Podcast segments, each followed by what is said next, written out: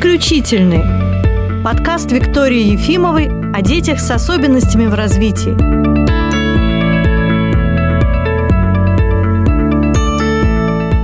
Сегодня мы поговорим о логопедических занятиях для детей с тяжелыми нарушениями развития. Я имею в виду прежде всего языковое развитие его нарушения, то есть это алалия и аутизм. Должно ли занятие с таким ребенком быть структурированным, или оно должно быть частично структурированным, или логопед должен следовать за инициативой ребенка? Вопрос непростой. В последнее время ко мне иногда обращаются родители с вопросом, что вот у ребенка уже появились первые слова или фраза, Наверное, теперь уже не нужно такое занятие, когда взрослый следует за инициативой ребенка. Наверное, этот этап уже пройден, и теперь можно перейти к классическим логопедическим занятиям. Вопрос непростой. Логопеды вообще люди очень структурированные, они любят планы. И действительно нас так учили, когда я готовилась к занятию в детском саду, я записывала себе цели, задачи, готовила определенные картинки, методические материалы. И в конце занятия обязательно проверяла, усвоил ребенок или не усвоил. Я считала, что занятие состоялось и было успешным, если все, что я запланировала, а, было ребенком выполнено. А если он не выполнил, значит, или с ребенком что-то не то, или я плохо запланировала. Ну, в общем, занятие получилось не очень. И моя вера в продуктивность таких занятий несколько пошатнулась, когда я стала ездить за границу на всякие обучения, знакомиться с тем, как работают логопеды англоязычные, в основном вот в Америке, на Мальте, ну, в Хорватии тоже совершенно по-другому логопеды работают. Выяснилось, что есть другие подходы к проведению логопедических занятий, которые отличаются от того, к чему привыкли мы. Это не вопрос о том, наши логопеды хуже или лучше логопедов там в Великобритании или в США. Совсем нет. Вопрос идеологический. Зачем и чем мы занимаемся с ребенком? Если мы говорим о тяжелых нарушениях языкового развития, то наша задача состоит в том, чтобы ребенок начал пользоваться речью в коммуникативных ситуациях, не только у нас в кабинете. Поэтому в свое время, когда я писала кандидатскую диссертацию,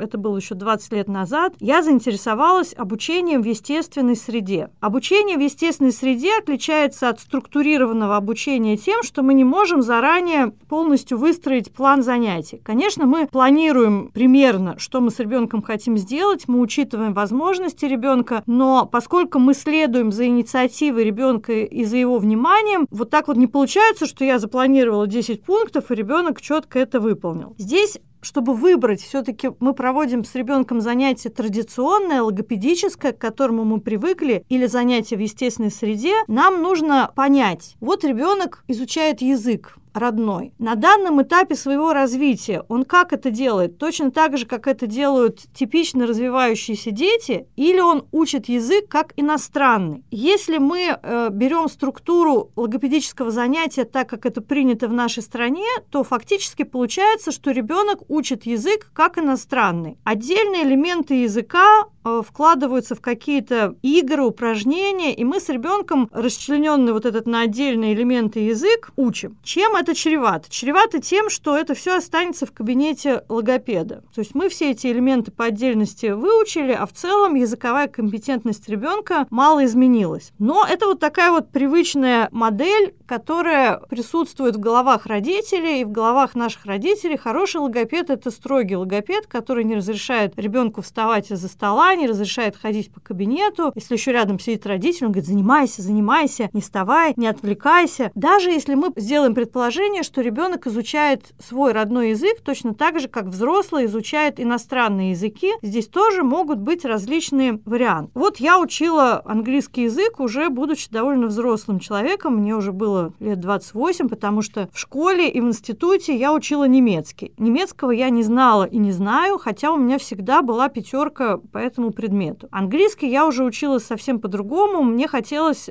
общаться на английском языке. Но первые курсы, на которые я попала, это были в Советском Союзе был такой учебник, написанный автором по фамилии Бонг, и все учились по Бонг. Это были упражнения по лексике, грамматике, синтаксису, и в итоге таких курсов ты сдавал экзамен, ты знал правила, но говорить, как правило, никто не мог после этого обучения. Преподавательница так и говорила, что я вас готовлю только к экзамену, я сама по-английски не очень хорошо говорю, если я встречу англичанина, то мы друг друга не поймем. Ну вот я вижу тут определенную параллель э, с логопедическими занятиями. Существуют и другие методы изучения иностранного языка. Я сейчас говорю по-английски, конечно, даже не благодаря каким-то методам, а благодаря тому, что я много ездила на всякие обучения, я была вынуждена хотя бы на коммуникативном таком уровне язык знать. Бывают и коммуникативные способы изучения иностранного языка. Вот я помню, я ходила на курсы по методу Шехтера, где были занятия в группе, и каждому давалась какая-то роль, и ты говорил не о себе, а из этой роли. Тоже очень хорошо я продвинулась на этих курсах. Ну, причем тут наши дети с аутизмом и с алалией. Мне очень понравилась книга Ковшикова Анатолия Валерьевича, которая была посвящена экспрессивной алалии, и вот он как раз писал о том, что нельзя вырывать обучение языку из коммуникативного контекста. Язык устроен очень сложно. Это система знаков, которые мы используем именно для общения. И поэтому совершенно неэффективно разучивать с ребенком отдельно компоненты языка, потому что из этого ничего целого не получается. Значит, все-таки с детьми, которые младше 6 лет, мне представляется, что более эффективными являются занятия, когда они не полностью структурированы, а структурированы частично. Когда логопед четко себе представляет возможности языковые ребенка, представляет, какой должен быть следующий шаг, зона актуального развития, зона ближайшего развития. При этом, безусловно, логопед не просто играет и развлекается с ребенком, он специально создает такие ситуации, чтобы ребенок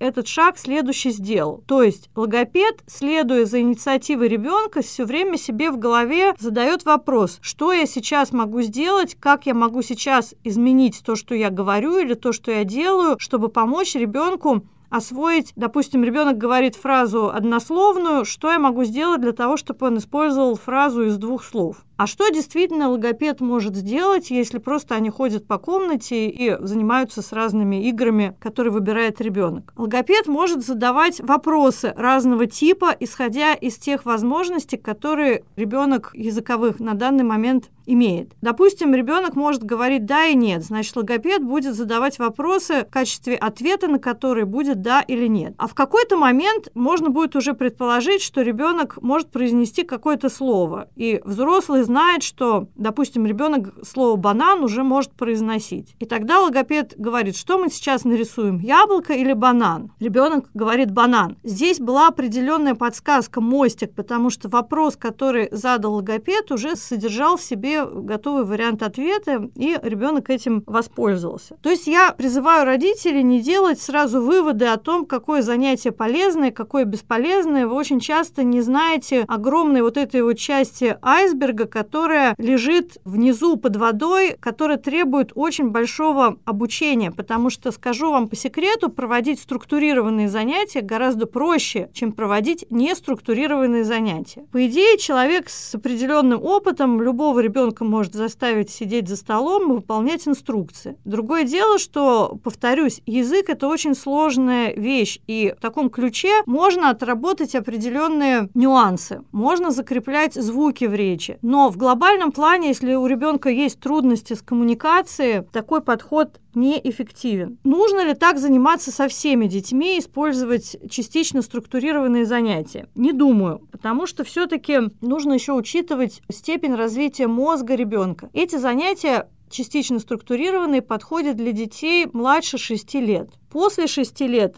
Действительно, мы меняем стратегию, занятия становятся более структурированными, и э, в этом смысле они действительно напоминают вариант изучения иностранного языка, когда мы все отрабатываем через упражнения. Почему так? Известно, что в 6 лет заканчивается сензитивный период для освоения языка. То есть, если в 6 лет ребенок не заговорил, это не означает, что он не заговорит никогда, но при этом естественные механизмы, которые помогают ребенку спонтанно овладеть языком, они уже ослабевают. Окно развития закрывается, и со стороны взрослых, и со стороны ребенка требуется значительно больше усилий для того, чтобы ребенок заговорил и начал совершенствовать свою речь. Почему еще я за то, что мы в логопрогнозе используем именно дека коммуникативный подход, малоструктурированные занятия. Дело в том, что у нас эти занятия включены в общую программу, когда с ребенком работают над его неврологическими дефицитами, которые препятствуют естественному овладению языком. И в этом случае вообще все, что происходит в прогнозе, в логопрогнозе, направлено на то, чтобы у ребенка речь, язык развивались естественным путем, точно так же, как это происходит у всех детей, которые развиваются без особенностей. Вообще, я убеждена в том, что ребенок, независимо от того, какой у него диагноз, должен пройти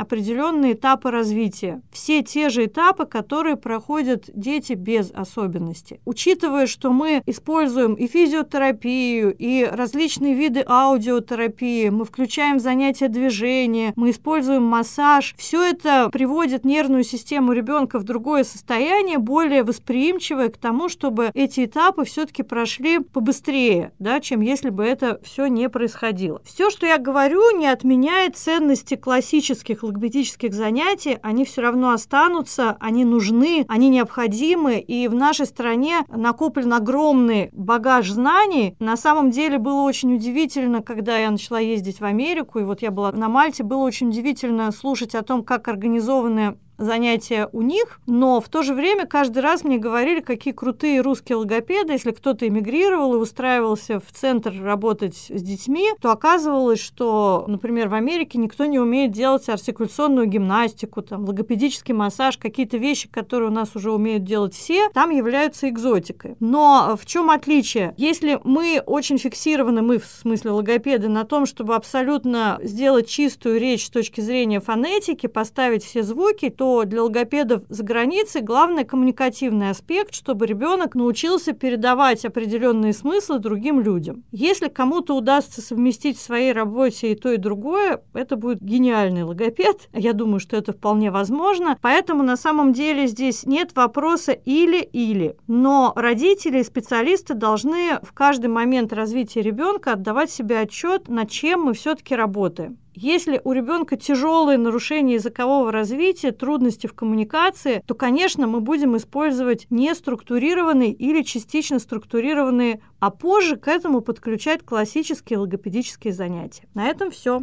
Всего хорошего.